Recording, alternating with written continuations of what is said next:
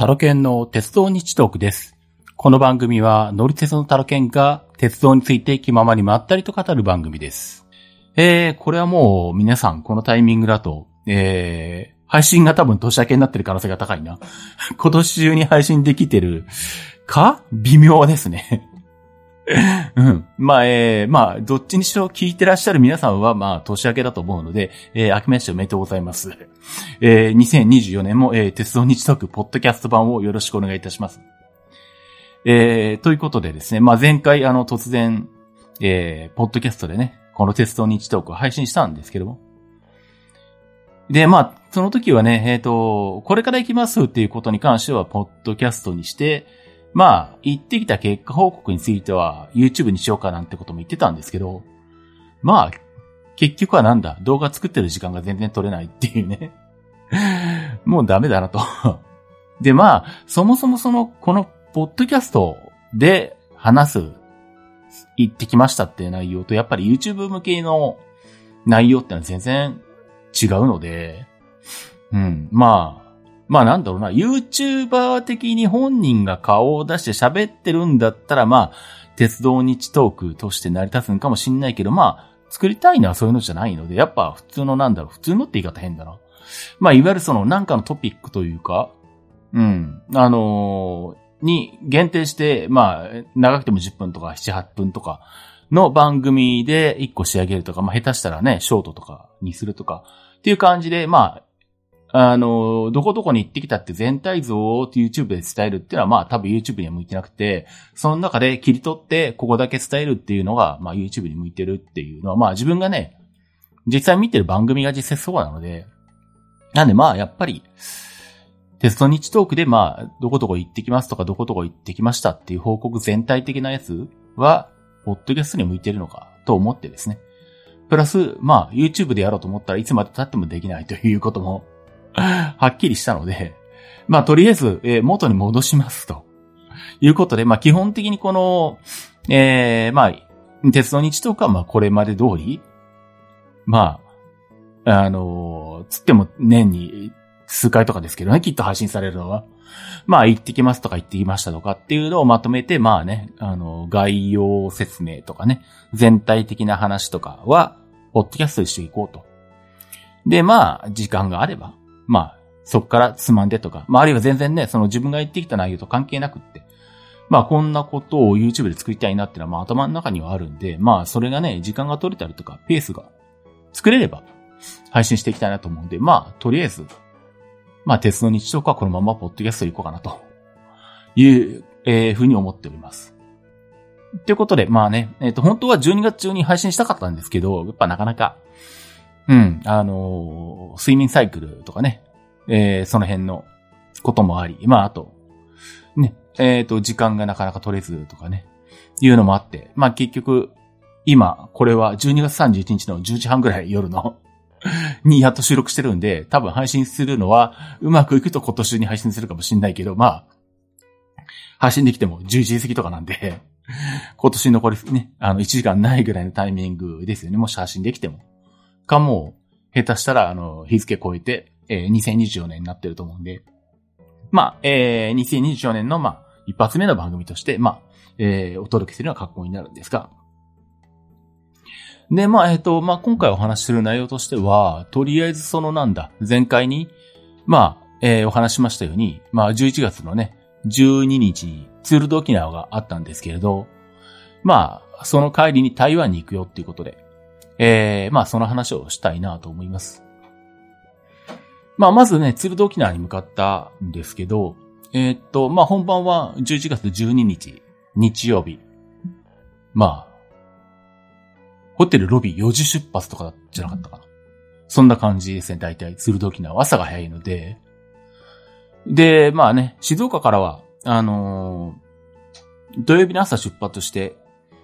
えー、まあ集合はね、あの、沖縄の北の方の名護っていう町にある、えー、スタートゴール地点に、まあ1時ぐらいに着くっていうのが、えー、集合時間なので、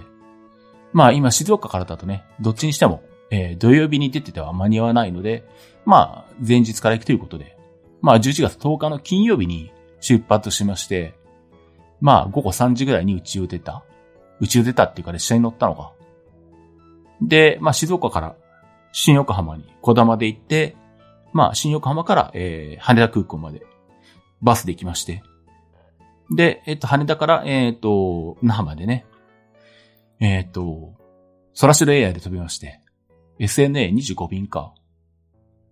まあ、那覇空港にまあ、7時半ぐらい着。ちょっと遅れたかな ?10 時近くになったのかなで、えー、まあ、えー、中橋市内のホテルに泊まりまして、まあ、翌日はもう朝からね、あの、レンタカーを借りたりとか、えー、中継に向けての、まあね、前日準備があったんで、まあ本当にね、中継モードで、えー、始まって、まあ日曜日、えー、2時ぐらいには終わっているのか。まあ僕が一番その本部に戻れる時間がだいたい一番遅い固定ポイントにいるので、だいたい僕が本部に戻れた頃には、もうだいたい本部の片付けも終わってて、僕を待ってるみたいな感じになってるんですけどね。で、まあその晩はどっちにしろ、那覇空港のホテル、那覇空港の近くのね、安ホテル、安ホテルっても6000ぐらいとか、に泊まる予定だったんで、まあレンタカーを運転しつつ、えー、那覇空港に戻るんですけど、まあ最近は、えっ、ー、と、ツールド沖縄では恒例になってきたみんなであの、みんなであの、A&W っていうね、あの、エンダーって言われるやつ、地元の人には。あの、ルートビアで有名な、あそこですよね。まあ、あそこに行くのが定番になってるんで、まあそこまでみんなで行って。まあそこまで解散して、で、えっ、ー、と、まあ中継スタッフの一人はね、えー、まあ今日中に那覇空港まで戻りたい。那覇まで戻りたいっていう、うん。メンバーを一人乗せて、まあいろいろおしゃべりしながら、那覇空港、えー、那覇までか。那覇の街中まで1時間ちょっとぐらいで着いたんですけど。で、その後は先にホテルに荷物を置いて、ホテルにチェックインして、それからレンタカーを返しに行って、で、レンタカーの送迎バスで那覇空港に行き、で、那覇空港からこのホテルがある、えっ、ー、と、オロクっていうゆりかもの、ゆりかもめの駅。那覇空港から二つ先か。あそこは、あの、目の前にイオンがあるので便利なんですよね。で、ホテルもそのイオンの向かいというか、隣にというかね、一本道路挟んで向かいにあるんで、まあ、朝、那覇空港出るのにも、まあ、比較的に、えー、ゆっくりできるというか、そんなにまあ、時間かかんないということでね、そこに泊まったんですが。まあでもなんだかんだ言っても結局なんだ？イオンでいろいろ買い物して、ホテルの部屋で落ち着いたら夜8時とかそのもんだったのかな？なんか、あのーイメージ的にはもうなんか5時か6時ぐらいにホテルに入って、もう風呂入ってもう速攻寝るとかって できないかぐらいな、それぐらいにできるつもりで言ってたんですけど、なんだかんだ言って普通の時間というかね。まあ8時とかで。それからまあシャワー浴びて、で、夜食食べるなりとかして、うん、まあ、何時に寝たんだろうな。11時とか12時ぐらいに寝たのかな。まあ、それでもまあ疲れてるし、前日がそんな感じでほぼ寝れてないので、まあ睡眠不足もあるんでね、寝つきは良かったですね。なんで翌日ね、台湾行くのに、えー、那覇空港10時15分発の、えー、エヴァ航空だったんで、まあ国際線なんで、まあ2時間前には行きたいっていうことを考えると、まあ、10時には、じゃあ8時には、えー、那覇空港に着いていたいので、まあね、その時間に果たしてうまく起きれるかっていうのがね、心配だったんですけど。まあ前回もちょっと話した通りね、今、まあ今現在もそうなんですけど、まあ寝ても2、3時間で一回起きるっていう。で、また眠ければ夜食食べて飲んで寝るっていうペースになってるので、寝過ごす可能性はあんまないんですよね。だからまあ、どこで、どの時点で目が覚めた時点でもう寝ないかっていうだけの話になってくるんで、まあ逆に朝早くても合わせやすいっちゃ合わせやすい。まあもちろん睡眠不足なんで辛いっていうのはあるんですけど。まあそんな感じなんで、まあうまく起きること、起きることができて、まあ、えー、那覇空港にもね、入りかもめで、えー、到着して。で、まあ無事、えー、エヴァ航空にね、乗ることができまして。まあ出国手続きもは普通にして、えっ、ー、と、まあ今最近ね、あの、なんだ。だいぶ簡素化されてきて、特に日本は、那覇空港もそうだったかな。うん。パスポートを機械に当てるだけでね、開いて。で、あと顔写真撮って。で、出国手続き終わりとかなんで、もう人となんか喋るとかなんかそういうのもないし。あとはなんだ？国際線でも荷物検査しないんですよね。あの、預け入れ荷物、まあ受け取りの時もそうなんですけど、うん。荷物検査がないんで、すごい入出国楽で短く、時間が短くなりましたね。まあそんな感じで、えっと、あ、で、あとね、えっと、まあ、那覇空港のね、えっと、出発ゲートのところで、まあ、搭乗待ってるんですけど、まあ、たまたまそのなんだ、空いてる席が、あの、搭乗口のすぐ横だったんで、まあ、なんとなく、あの、並んでる人たちを、ぼと見てたんですけど、もうことごとくあの、パスポートが緑。まあ、要は台湾の人たちばっかりっていうので、赤パスポート、日本のパスポートは自分含めて3人ぐらいしかいなかったんじゃないかな。で、満席なので、まあ、台湾から相当数、沖縄に観光に来てるってことですよね、これは。まあ、えー、そんな感じで、えー、台北に着いたのが、えー、っと、台北空港に着いたのが40分なのか、フライトは。これ合ってんのか、本当にこの時間。あ、実際1時間あるからか。1時間40分か。ああ、那覇を10時15分に出て、台北に、えー、台北東園空港に着いたのが10時55分現地のね。まあでも、実際1時間あるから1時間40分ですね。で、まあ鉄道以外のことは、あ、そうそう。まあここでは基本的には鉄道とか飛行機とか乗り物のことを中心に話していくので、まあ現地の日常というかな。現地の話とか、どんな店に行ったとか、どこに行ったらこうだったっていうのは、えー、基本的には、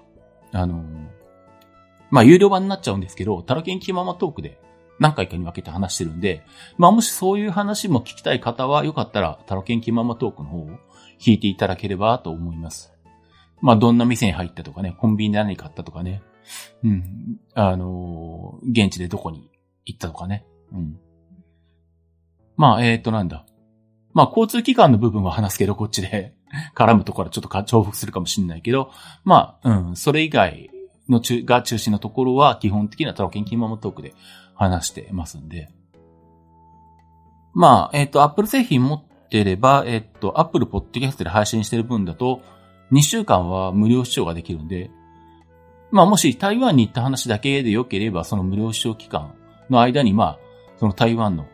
話のやつ。3つか4つぐらいかな。何本話したんか覚えてないんですけど、ちょっと。そんな10本もそんな話してないので。あの、まあ、1本がね、7分から10分12分ぐらいなんで、そんなに長く思えないんですけどね。なんで、まあ、あの無料で聞きたいよって方は、Apple 製品持ってれば、えっ、ー、と、2週間は全編。まあ、過去のやつも全部含めてね、200何回あるんですけどもう、実は。あのー、2週間以内だったら聞けるんで、まあそのお試し期間の間に聞いてもらってもいいですし、で、まあ気に入ったら、まあね、えっ、ー、と、120円かな、今。月額。だとまあね、今後も、タラケンキママトークは聞いていただけるんで、まあもしよければね、あのー、サブスクリプションで、あのー、まあ、えー、聞いていただけるとね、まあ一番嬉しいんですけど。で、あと、アップル製品持ってない方は、えー、そういう方向けに、パトレオンっていうね、アメリカの、えー、まあ、アーティスト向けの、まあ、そういうポッドキャストに限らず、まあ、何でも画像でも文章でも、動画でも何でも、えー、まあ、えー、っと、なんちゅうのかな。ランクによって、月額1ドル、月額1ドルだったら、まあなんだ、えっ、と、写真だけでとか、月額5ドル以上だったら、まあ、あの、まあ、動画も入るよとか、まあ、それはそのアーティストというかね、発信者によって、あの、区別は違うんですけど、うん。まあ、そういうことができるサイトがあって、そこでもポッドキャストの配信ができるので、まあ、そこでも配信、同じものをね、Apple Podcast で配信してるのと同じ音源を配信してます。まあ、タロケンキンママトークというタイトルで、両方あの、アップルのポッドキャストか、まあ、パトリオンで検索してもらえば、えー、出てきますし、まあ、時折ね、Facebook とか、X で、タロキンキンママトークを配信した時に配信しましたってツイートも、ツイートというか、ポストか。まあ、毎回じゃないんですけどね。たまに気が向くとしてるんで、まあ、そこからリンクを辿ってくれてもいいんですけれども。あとはまあ、パトレオンだと、えっと、パトレオンのトップページに行って、タロケンで検索したら出てくるか。アルファベットのタロケンだったら多分出てくると思うんで、まあ、それでもいいんですけどね。で、パトレオンの場合は、えっと、視聴は、えっと、期間とかじゃなく、えっと、常になんだろうな。全体の3分の1ぐらい。前半3分の1ぐらいまで、とか2分とか。まあ最初の頃は2分ぐらいに手で設定してたんですけど、まあだんだんめんどくさくなって、だいたい勝手に3、前半3分の1ぐらいが聞けるような設定されるんで、もう今最近そのままになってるので、まあ前半3分の1は、えー、いつでも無料で聞けます。で、まあ気に入ったら、えっ、ー、と、向こうは、えっ、ー、と、パトレオの方は、えっ、と、ドル建てなんで、えっ、と、月1ドル。っていう形で登録していただければ、番組を、えー、ポッドキャストとして聞いていただくことができます。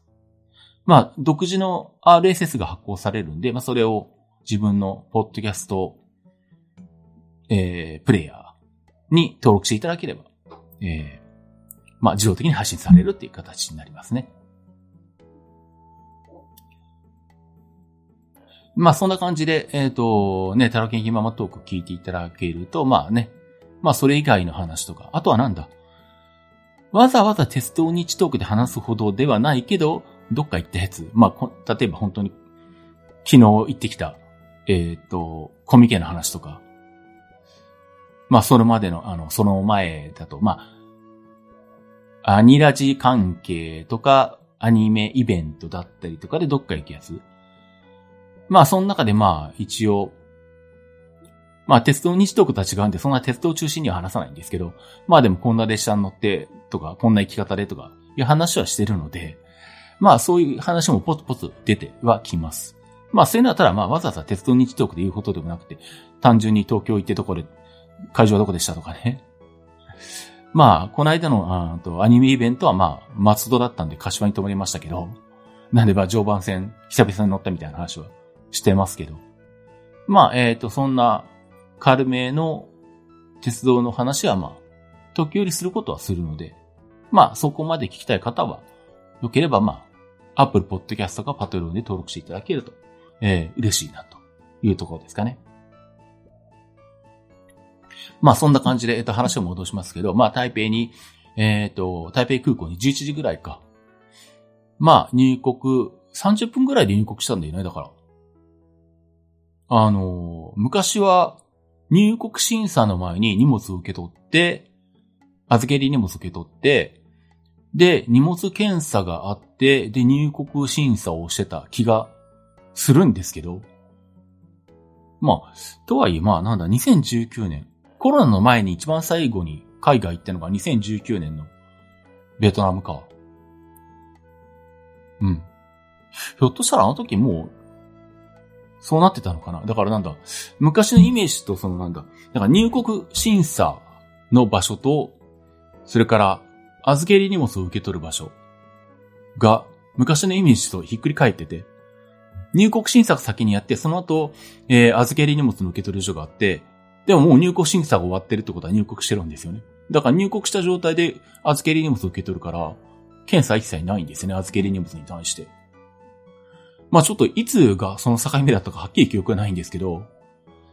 うん、ちょっと前は成田とかに帰ってきた時も、成田空港で荷物のチェックを受けてた記憶があるので、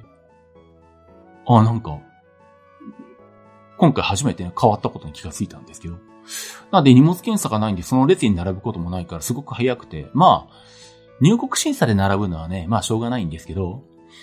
でも、まあそこまで、あの時間かかんないっていうかそのなんだ、昔みたいにその、ホテルはどこに取ってるのかとか、ホテルの名前家とかって、なんだ、いわゆる尋問的な感じのやつはなくて、あの、もうパスポートをリーダーに読み込ませて、で、あとは指紋取るんで、指紋リーダーに指紋取らせて、顔写真撮るんで、顔写真撮って。まあ日本人だと本当に、まあね、向こうからしたら安全牌なので、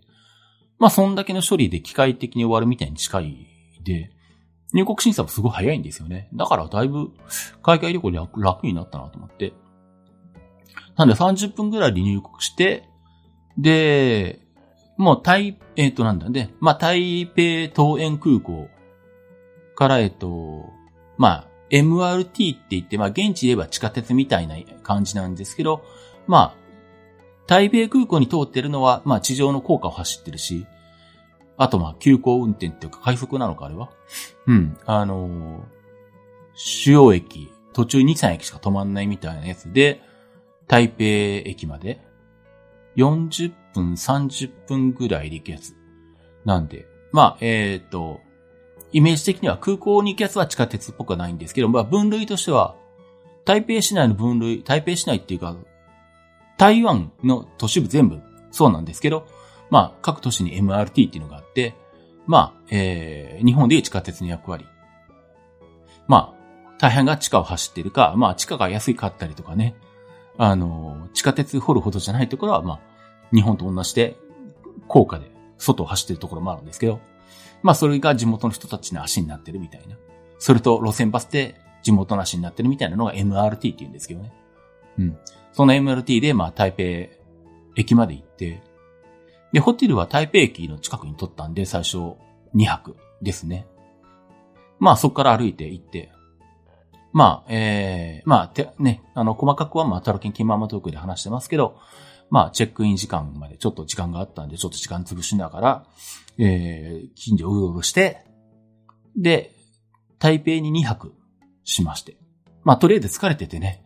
あの、睡眠不足なんで、もうとにかくま、寝て、気が済む前に寝ようっていうので、えー、なんで、まあ、ちょこちょこっと、あのー、近所というかね、まあ、買い出しも兼ねて、あと、何売ってるかの様子を見るのも兼ねて、まあ、ちょっと、えー、っと、歩いて、ドンキがある街中みたいなところには行ったりはしたんですけど。で、その時にまあ一応帰り一回、えっ、と、MRT にも乗ったかな確か。片道だけ乗って片道は歩いたかなまああのホテルもまあ台北駅に近いとは言ってもまあそんなに歩いて7分ぐらいかかるし。で、行きたいところのその、ドンキがあるような商店街までは、ホテルから歩いても10分ぐらいで。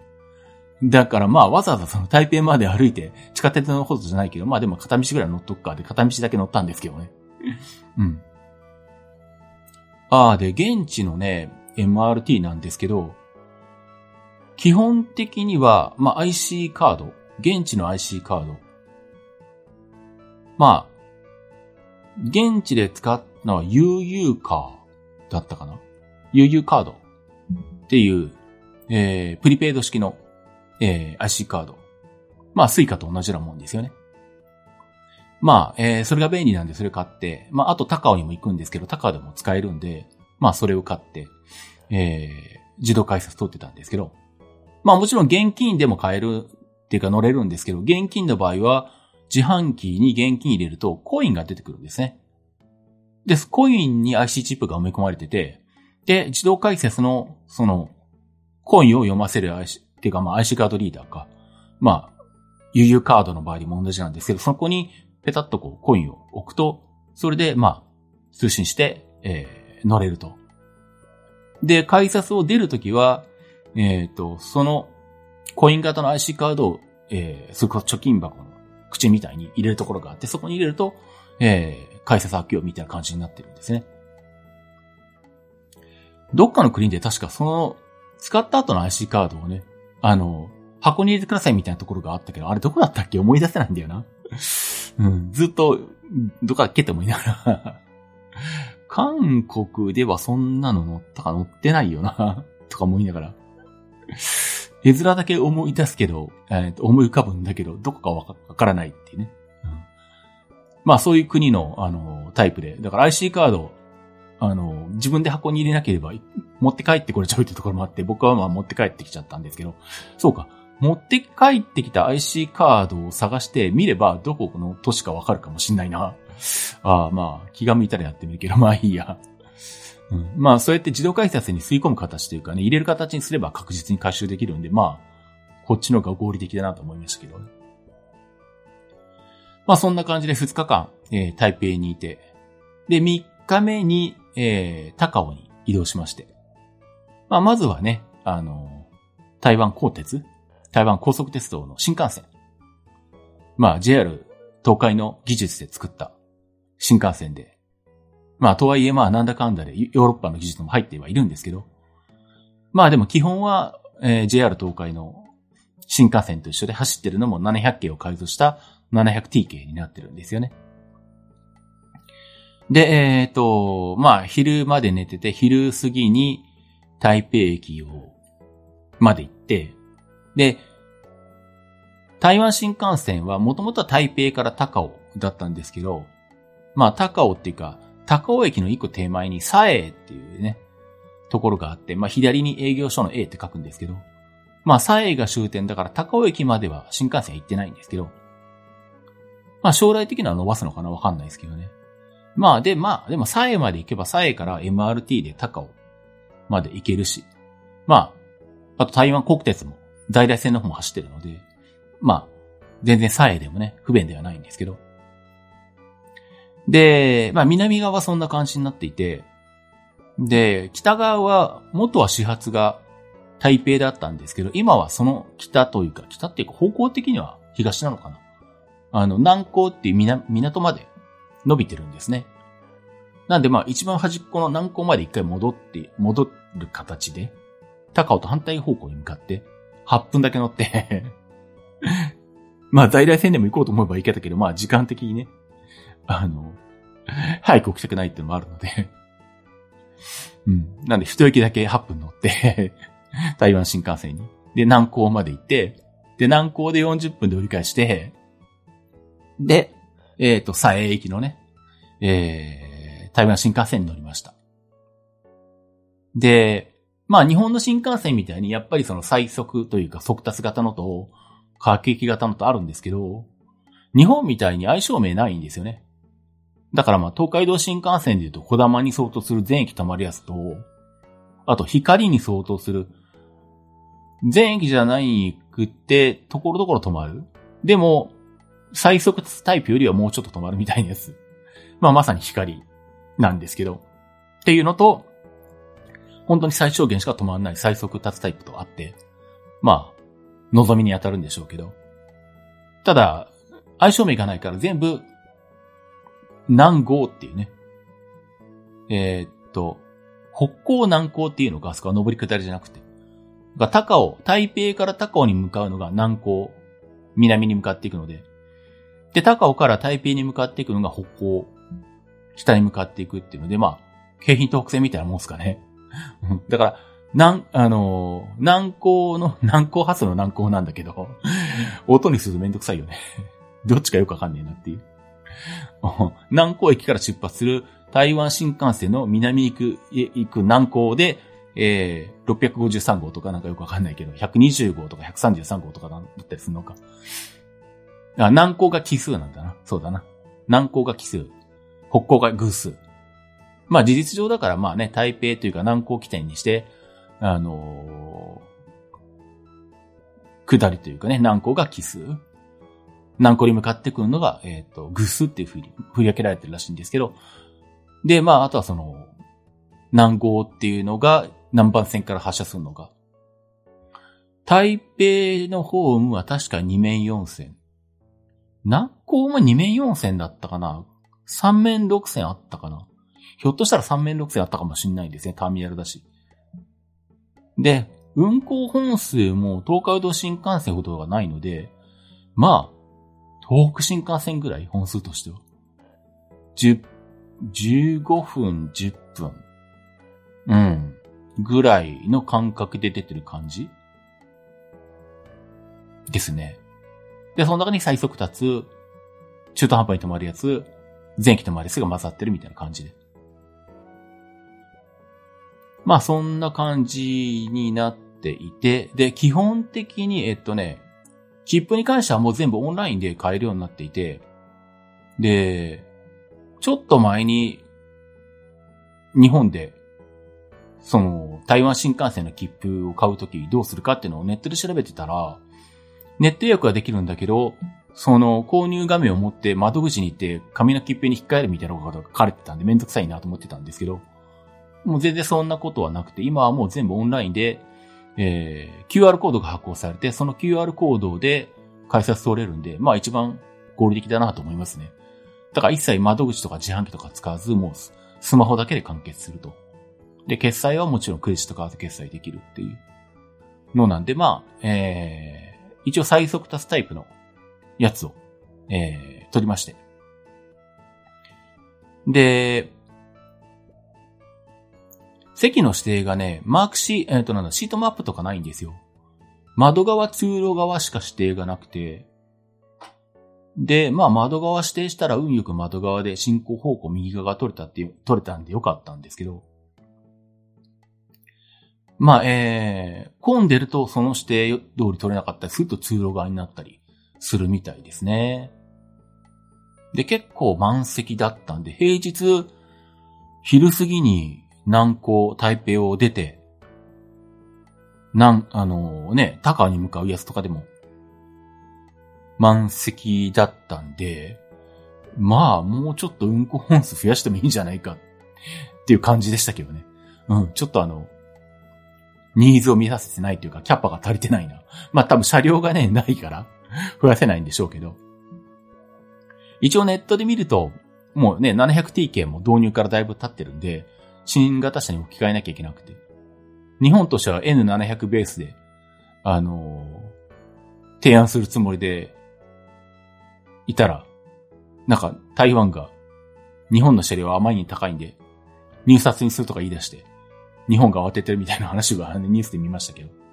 ひょっとしたらだからあの、ボンバルディアとかあの辺の車両が来るのかもしれないんですけどね。それで JR 東海の運行システムで、ちゃんと運行できるのかよって思ってましたけど。まあどうなるかわかんないんですけどね。まあそんなんで、えっ、と、外の景色もね、えー、眺めつつ、えー、1時間半で、えー、南港から佐江まで来ましたね。1時間25分か。まあ大体東京名古屋間ぐらいの距離を時速300キロで走ります。700K ベースの 700T なんですけど、やっぱなんだろう、まあ、線路がね、路盤がいいんでしょうけどね。曲線とかがあんま少ないんでしょうけど、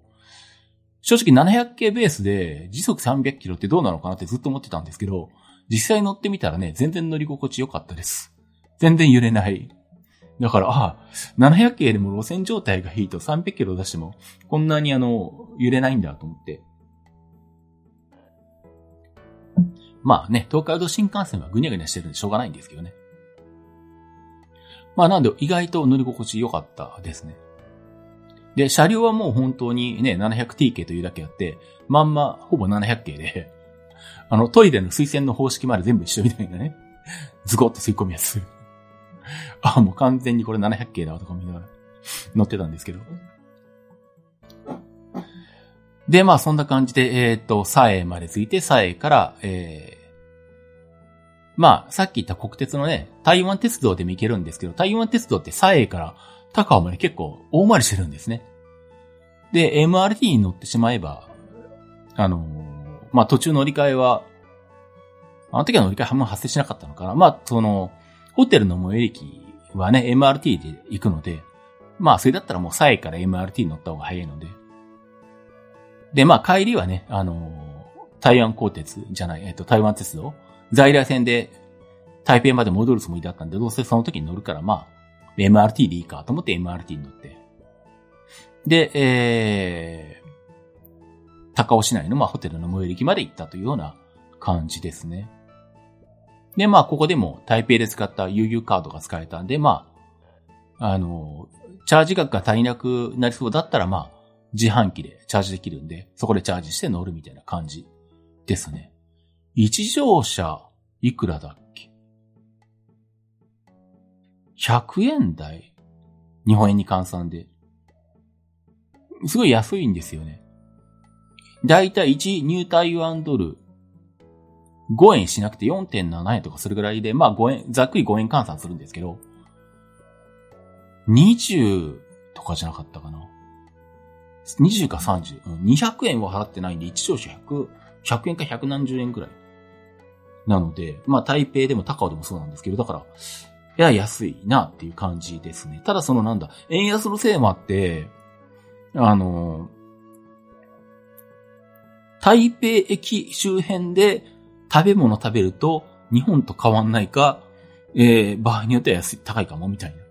特にマクドナルドとか、あと、サイゼリアとかもあったんで、サイゼリアとか入ったんですけど、その辺になるともう日本円よりね、高いよなって感じになりますよね。あと、スシローとかあったんで、高尾でスシロー入ったか。一皿一番安いやつで、47だから188円か。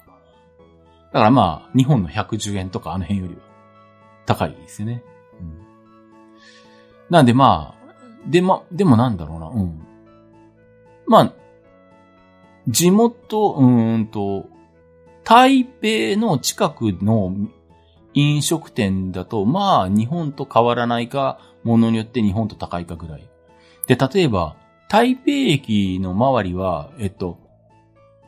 揉みほぐしっていうか足つぼマッサージが多くて、本当は腰を揉みほぐししてもらいたかったんで、いいとこないかなと思って探したんですけど、だいたい足つぼで、まあ、希望あれば腰もやりますよっていうところで、もう5000円ぐらいが普通だったかな、60分で。一番安いとこ見つけて4000円とかだったんで、全然安くないじゃんと思って。結局だから台北では諦めて、まあ高尾だったら安いかもと思って、腰痛いけどまあ我慢して、もみほぐしは高尾までやらずに行った、来たんですけどね。うん、で、まあ、たあの、タラケンキモマトークでも喋ってますけど、高尾で、ホテルの近くで本当に地元の人向けにやってるおばあちゃんが一人でやってるようなね、とこに行ったら、1時間、がっつり、まあ、現地だとあんまになるんですけど、あんま、まあ、やってることは日本のムームしと変わんないんですけど、内容的には。1時間やってもらって、まあ、3000着で、すごい、ぐいぐい押してもらって満足できたんで、あ、やっぱり、高尾でやってもらって正解だなと思ったんですけど、あとホテルもね、なんか、全然違って、台北だと、まあやっぱ一泊5000円前後なんですよね。まあ台北駅近くのそこは、台北駅近くの割には安くって、まあ、でも一応、と条件としては、えっと、バストイレ付き、特にバスタブ付き、バスタブ必ず入る方なんで、バスタブ、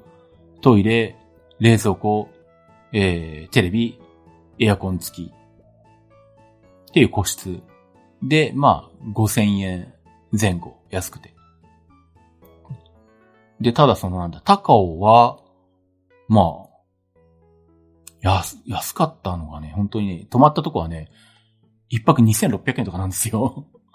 でもちゃんと、条件としては台北のとこと同じで、バスタブ付きのバストイレ付き、テレビあり、エアコンあり、Wi-Fi あり、の新、あの、個室で。で、ちゃんとフロントも24時間人がいて、しっかりとしたホテルなんですけど、でも2600円っていうね。まあ、ホテルズ .com で撮ってるんですけど、でも見ると確かに台北だと3000円台ぐらいでも同じような条件のところがあったんで、まあやっぱ台北が高いんでしょうね、きっと。台北駅前じゃなくても帰りも、うん、そんな金額、下手したらもうちょっと高いぐらいな感じだったんで、やっぱり台北と高尾で見ると高尾の方が割安ですね。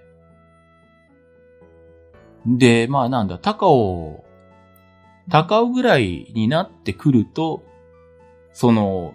台北ほど雑然としないというか、と、日本で言えば東京みたいに人が多くないみたいな感じで。で、物価というかね、食べ物の値段はまあそこまで変わんない感じ。まあ、特にコンビニで売ってるものとか全然変わんないんですけど。まあ今言ったホテルが安いとか、あとはまあなんだ。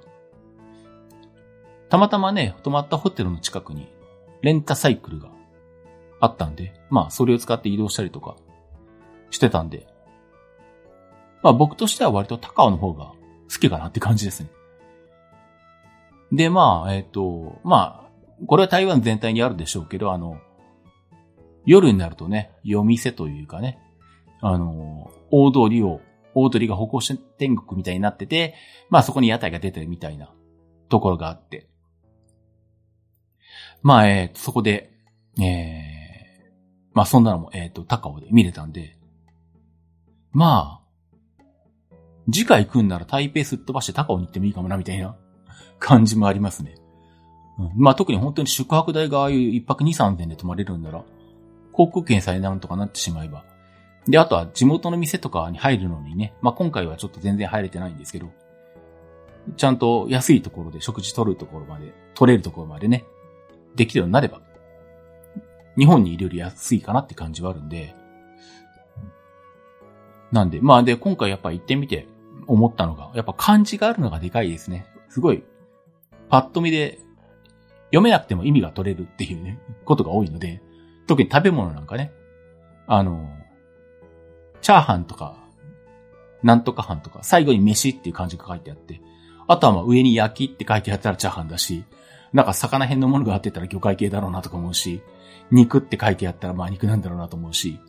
っていう感じで、やっぱ、だからアルファベットで読み取って頭の中で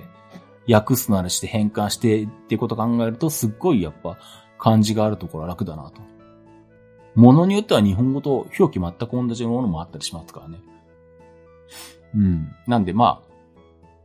海外初めてっていう人だったら台湾はおすすめかなと思いますね。でまあそんな感じで行きやすいんで正直またちょっと行きたいなと思ってて。まあ今回は特に本当下見というか、あのー、ね、どんなもんかなっていうところもあるし、まあ近いのもあるし、特にまあ今回みたいに那覇空港から行くと、マイレージで行くとね、めちゃくちゃ安いので、下手したら今年のツールド沖縄のは終わった後も行くかもしんないぐらいの勢いですね。まあ、そんな感じで、まあ、高尾でも2泊しまして、で、えっと、まあ、最終日というかね、最終の1泊、まあ、えっと、5泊したんですけど、5泊目は、まあ、あのー、その日にね、もう、3時頃の、えー、台北空港発の飛行機で帰らなきゃいけないので、まあ、最後の出荷はまた台北に戻ってきて、で、台北のホテルに泊まって、で、ちょ、今回は最初に泊まったホテルと違って、ちょっと離れたところ、駅から、に泊まったんですけど、ただまあそれでも MRT でその台北経由しなくて、台北駅経由しなくて空港まで行けるように路線図になってたんで、あまあそんな時間かかんないかなと思って あの、昼ぐらいまで寝てるつもりで行ったんですけど、ちゃんと調べたらなんか11時半ぐらいに、あの、列車に乗らないと 間に合わないみたいな感じで、あ、なんか思ってたより時間かかるねと思って。まあ、なんで空港に1時までに着こうと思ったら11時半発に乗ったのか。うん。まあ、で、そんな形で、えっ、ー、と、最終日、18日土曜日か。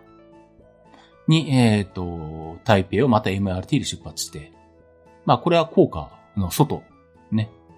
走りやすだったんですけど、しかも、無人運転だったな、あれな。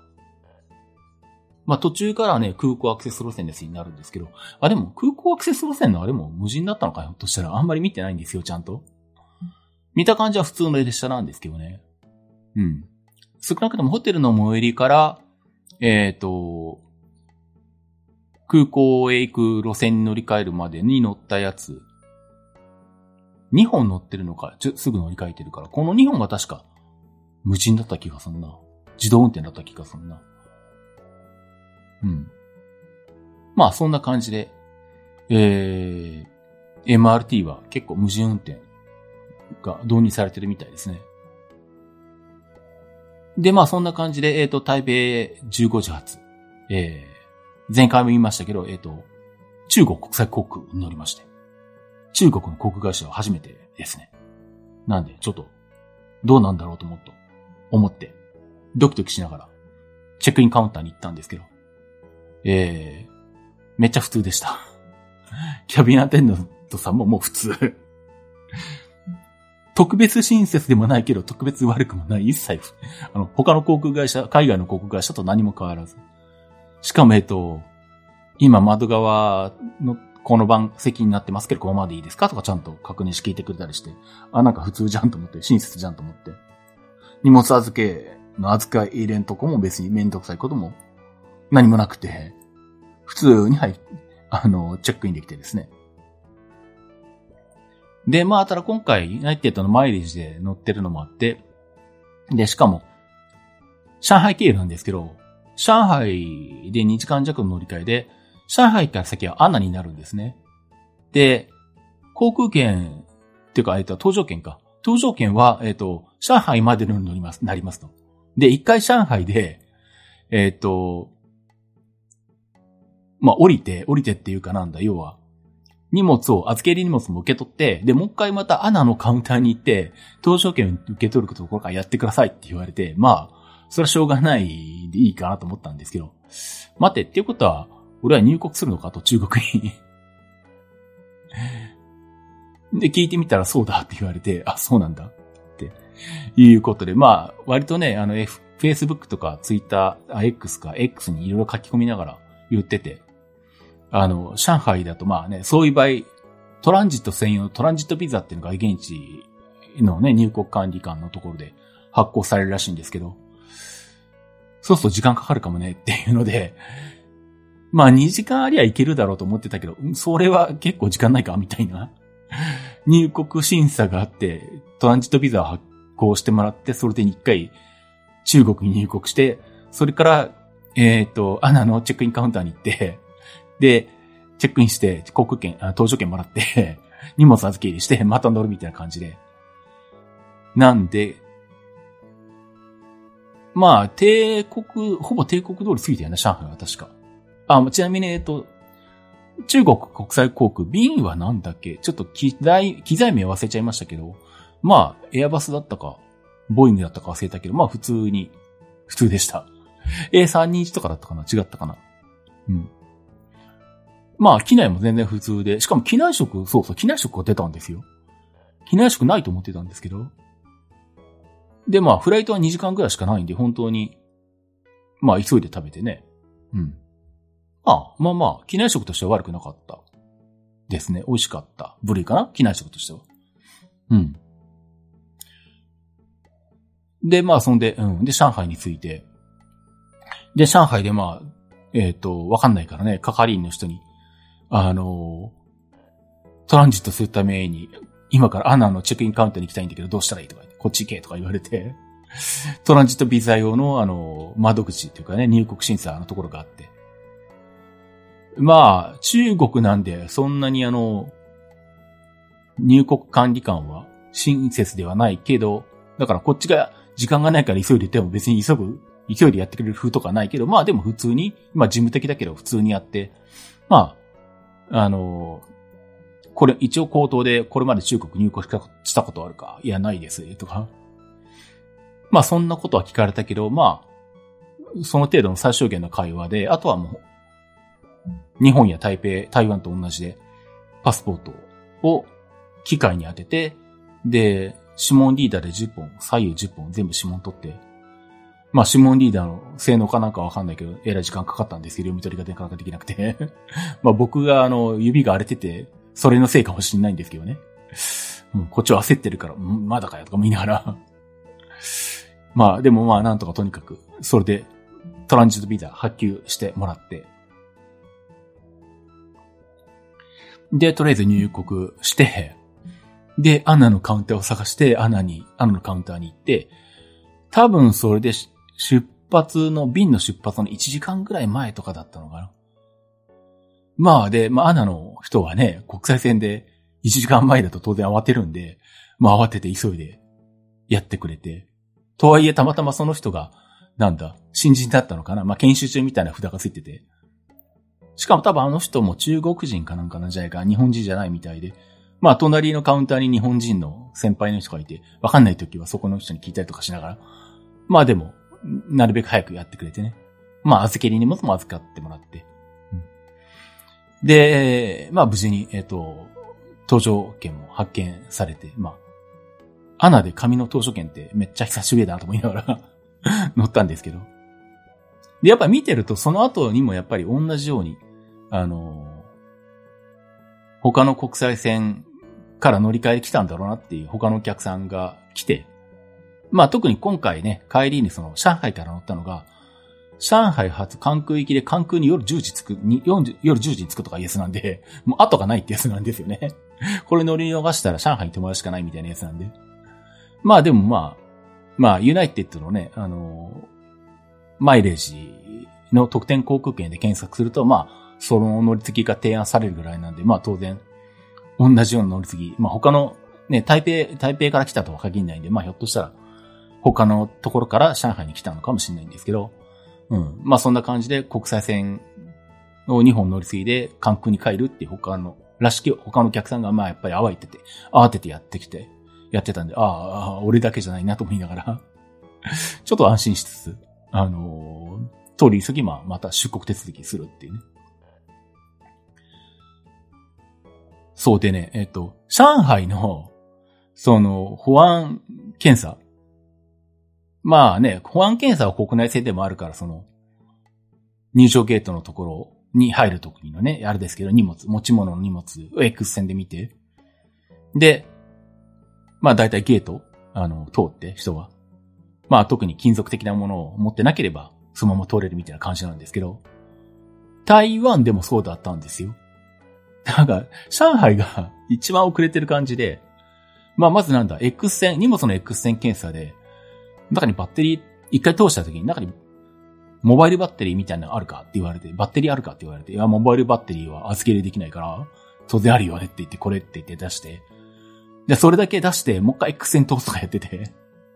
おい、他のとこじゃ一発で通るのに、上海あの、日本より全然進んでるかと思ったら全然遅れてるじゃんと思って、思って。で、しかも、あのー、その X 線で中身を見てる係員が見てるモニターが、あの、思いっきりあの、客側から見える位置に置いてあって、お前、客が見える位置にモニター置くなって 思ったんですけど、まあ中国人は人のプライバシーなんか一切考えてないんだよねっていう ことでしょうね。め、めっちゃ見えるんですけど、みたいな。まあ X 線だからちゃんと何が入ってるかわかるわけじゃないんですよね。普通は日本も台湾も他の国でもあの、X 線で見てる画面が客側から見えたことは今まで一度もない。で、笑っちゃいましたけど。で、さらに笑ったのが、あの、昔ながらの棒であの体を撫でるってあれをやられて 懐かしいな、多いとか見ながら、未だにこんなのやってんだとか見ながら、それはそれでや、あの、だからもう今中国は日本にた、日本は、日本は中国より立ち遅れてるんで、上海空港は、あの、もうすごい進んでるんだなと思って勝手な先入観で言ってたんですけど、いや、一番遅れてんじゃんみたいな。上海空港はね。街中は知らないんですけど行ってないから。そんな感じなんで、あれ意外に上海空港ローテクだったっていうのはちょっと笑いましたけどね。まあでもそれで無事保安検査も通過して、でまあ、えー、アナにね、乗りまして。で、えー、あの便はさすがにね、関空10時だから、関空に10時に着いて、そっから自宅に帰る方法がないと、大阪に住んでてもかなり使いにくいっていう便なので、さすがにスカスカでしたね、あれは。うん。だから搭乗、ま、搭乗口で待ってても、え、こんだけしかいないのっていうぐらい、お客さんは少なかった。あれ、737、800とかだったのかな？まあ、それぐらいの期待だけど、20人乗ってなかった感じかな？十何人ぐらいじゃないかな？ビジネスクラスに一人いたのは確認した、ビジネスクラスは。僕が乗った時は一人だけいた。あとエコノミーだけど。で、エコノミーも、何にも指定しないと、あの、き、えっと、なんだ、客室内の前側が指定されるらしいんですね。多分まあ、お客さんがまとまってた方が、ね、あの、機内サービスしやすいってのもあるんで。でも僕って、基本、あれなんですよ。だいたいいつもあの、26K とか座ってるんですよ。すごい後ろの方の、後ろから2、3列目とかなんですけど。で、窓側で、進行方向右側の窓側だと 26K とかあの辺になるんですけど。まあ、なんで後ろに座ってるかって言ったら、墜落した時に生存確率が高いからっていう そんだけの理由なんですけどね。で、僕だけ 26K を指定してて、他の人たちは、ま、窓側指定とかしてたかもしんないけど、ほとんどグループだったし、で、だからみんなもう前の方に固まってて、一人だけ、僕だけ後ろにポツンと一人いて、なんか、キャビンアテンダントさんに悪いなと思いながら、俺だけのためにここまで来なきゃいけないじゃんとか見ながら やってたんですけど。まあ、まあでもね、あの、キャビンアテンダントさんのね、労働力としては、お客さんそんだけしかいないんでめっちゃ余裕で持て余す感じなんで、まあいろいろ親切に声かけてくれたりとかして、したんでね。まあ悪くはなかったんですけどね。はい。まあ、そんな感じで、えー、っと、上海空港予定通り、えー、現地、えーえー、19時5分か、夜7時5分に出て、で、関空に、まあ、夜10時に着くと。で、まあもちろん静岡には帰れるわけでもないんで、もうもともとそれは分かってたので、えー、っと、とはいえ関空内のホテルはめっちゃ高いので、えー、南海で泉佐野に出て、泉佐野駅前のホテルに泊まると。いうことで、まあ予約してあったんで、泉佐野のホテルに泊まりまして。で、あちなみに泉佐野ね、何もないっす。まあラーメン屋はあったのかなまああったのかもしんないけど、もう10、10時過ぎたりとか、12時過ぎとかになるともう全然食べるとこなくて、まあコンビニで済ませるんですけど。しかも泉佐野駅の中にセブンイレブンがあって、ホテルに行く前に、あ、ここのセブンイレブンでどんなものを揃うのかなって下見しといたんですよね。で、まあ、ここで、あ、こういうのがあるから、まあ、あと、ローソンがちょっと離れたところにあったのかな。まあ、ここと、まあ、足りなきゃローソンで、まあ、揃えるか、みたいな感じでチェックしていって、で、ホテル入って落ち着いて、11時台とかに来たのかな。そしたらその泉佐野の駅の中のセブンイレブンが11時で終わってて おいって思ってまあよく見るやつ書いてあるんだけど、で、まあ確かに駅内のコンビニ閉ま、夜閉まることあるけど、うおいって思ってしょうがないんで、あの、ローソンの方まで行ってね。あの、あ、あとあれか。もう一個、駅から離れたところにあるセブンイレブンも回ったのか、結局なんか、足りなかったというかね。望みのものが手に入らなかったんで。勘弁してくれとか思ったんですけどね。とはいえまあ今後関空に夜着く便がもし使うようなことがあれば、あのホテルぐらいしかっていうか、泉佐野ぐらいしか安いとこないから多分まあ、あそこに泊まることになるだろうなと思うと、またひょっとしたら行くかもしんないんですけど。まあその時は、セブンイレブンの閉店時間をちゃんと頭に入れておこうと思いますけどね。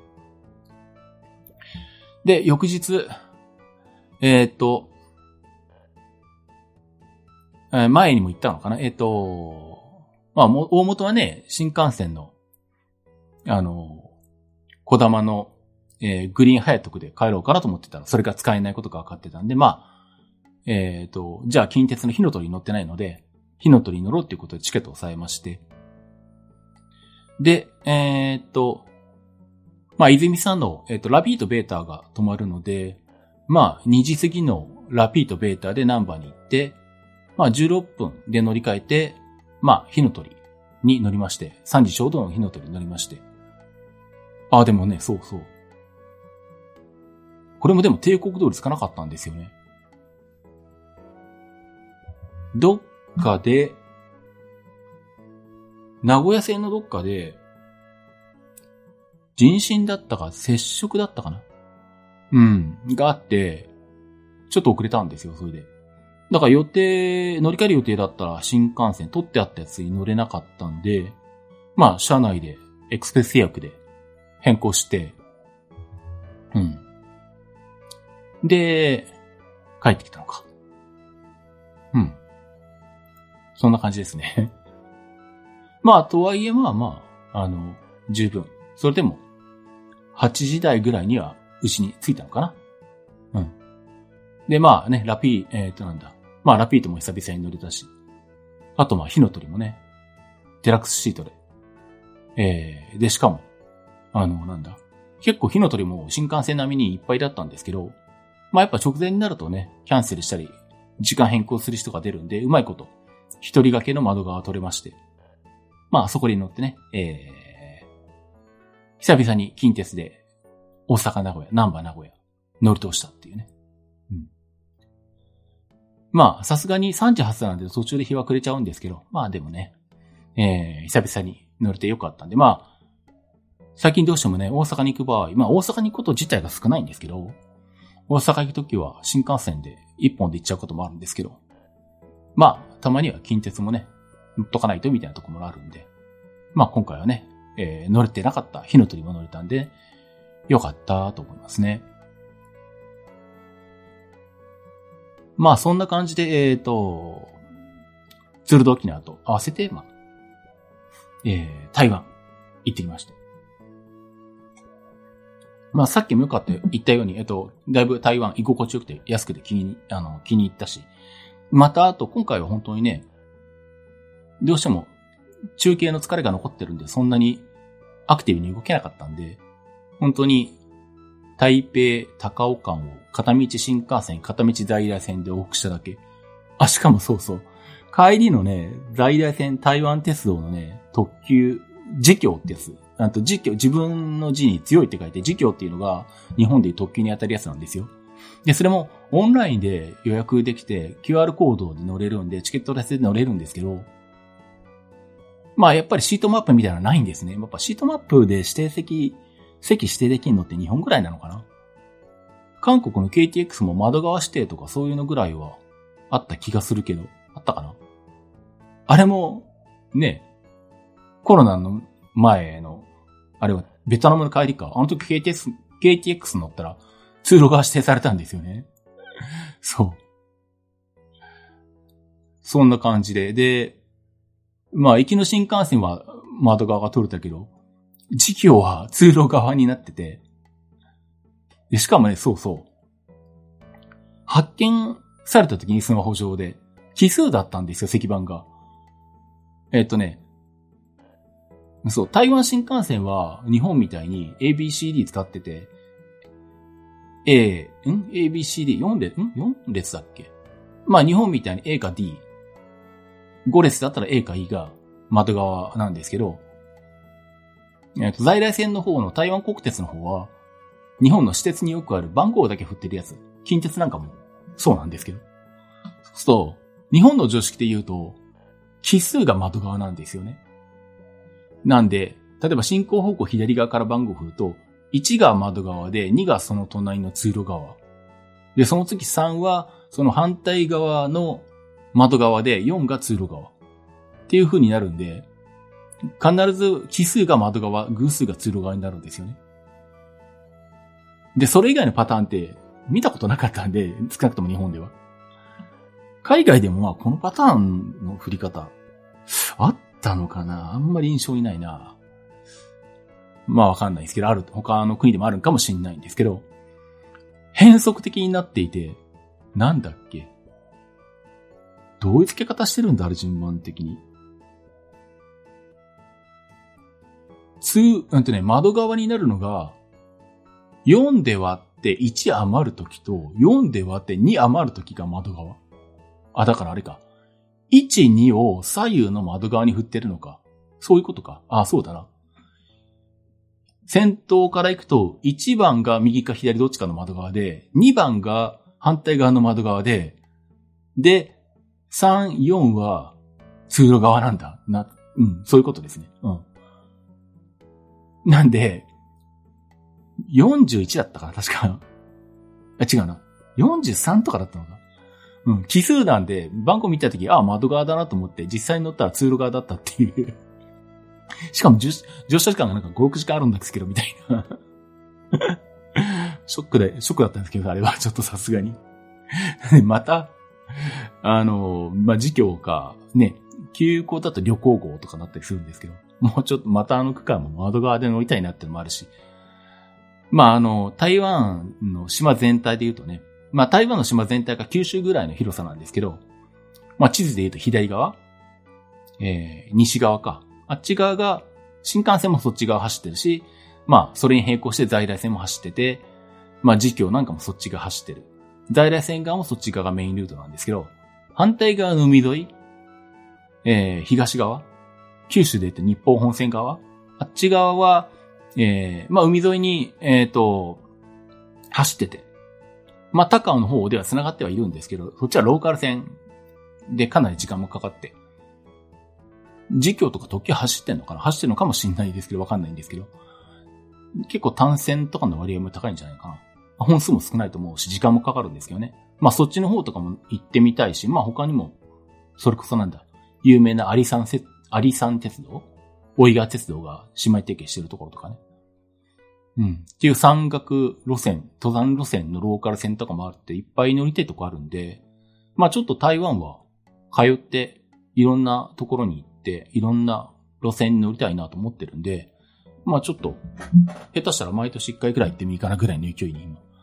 なってるとこです。はい。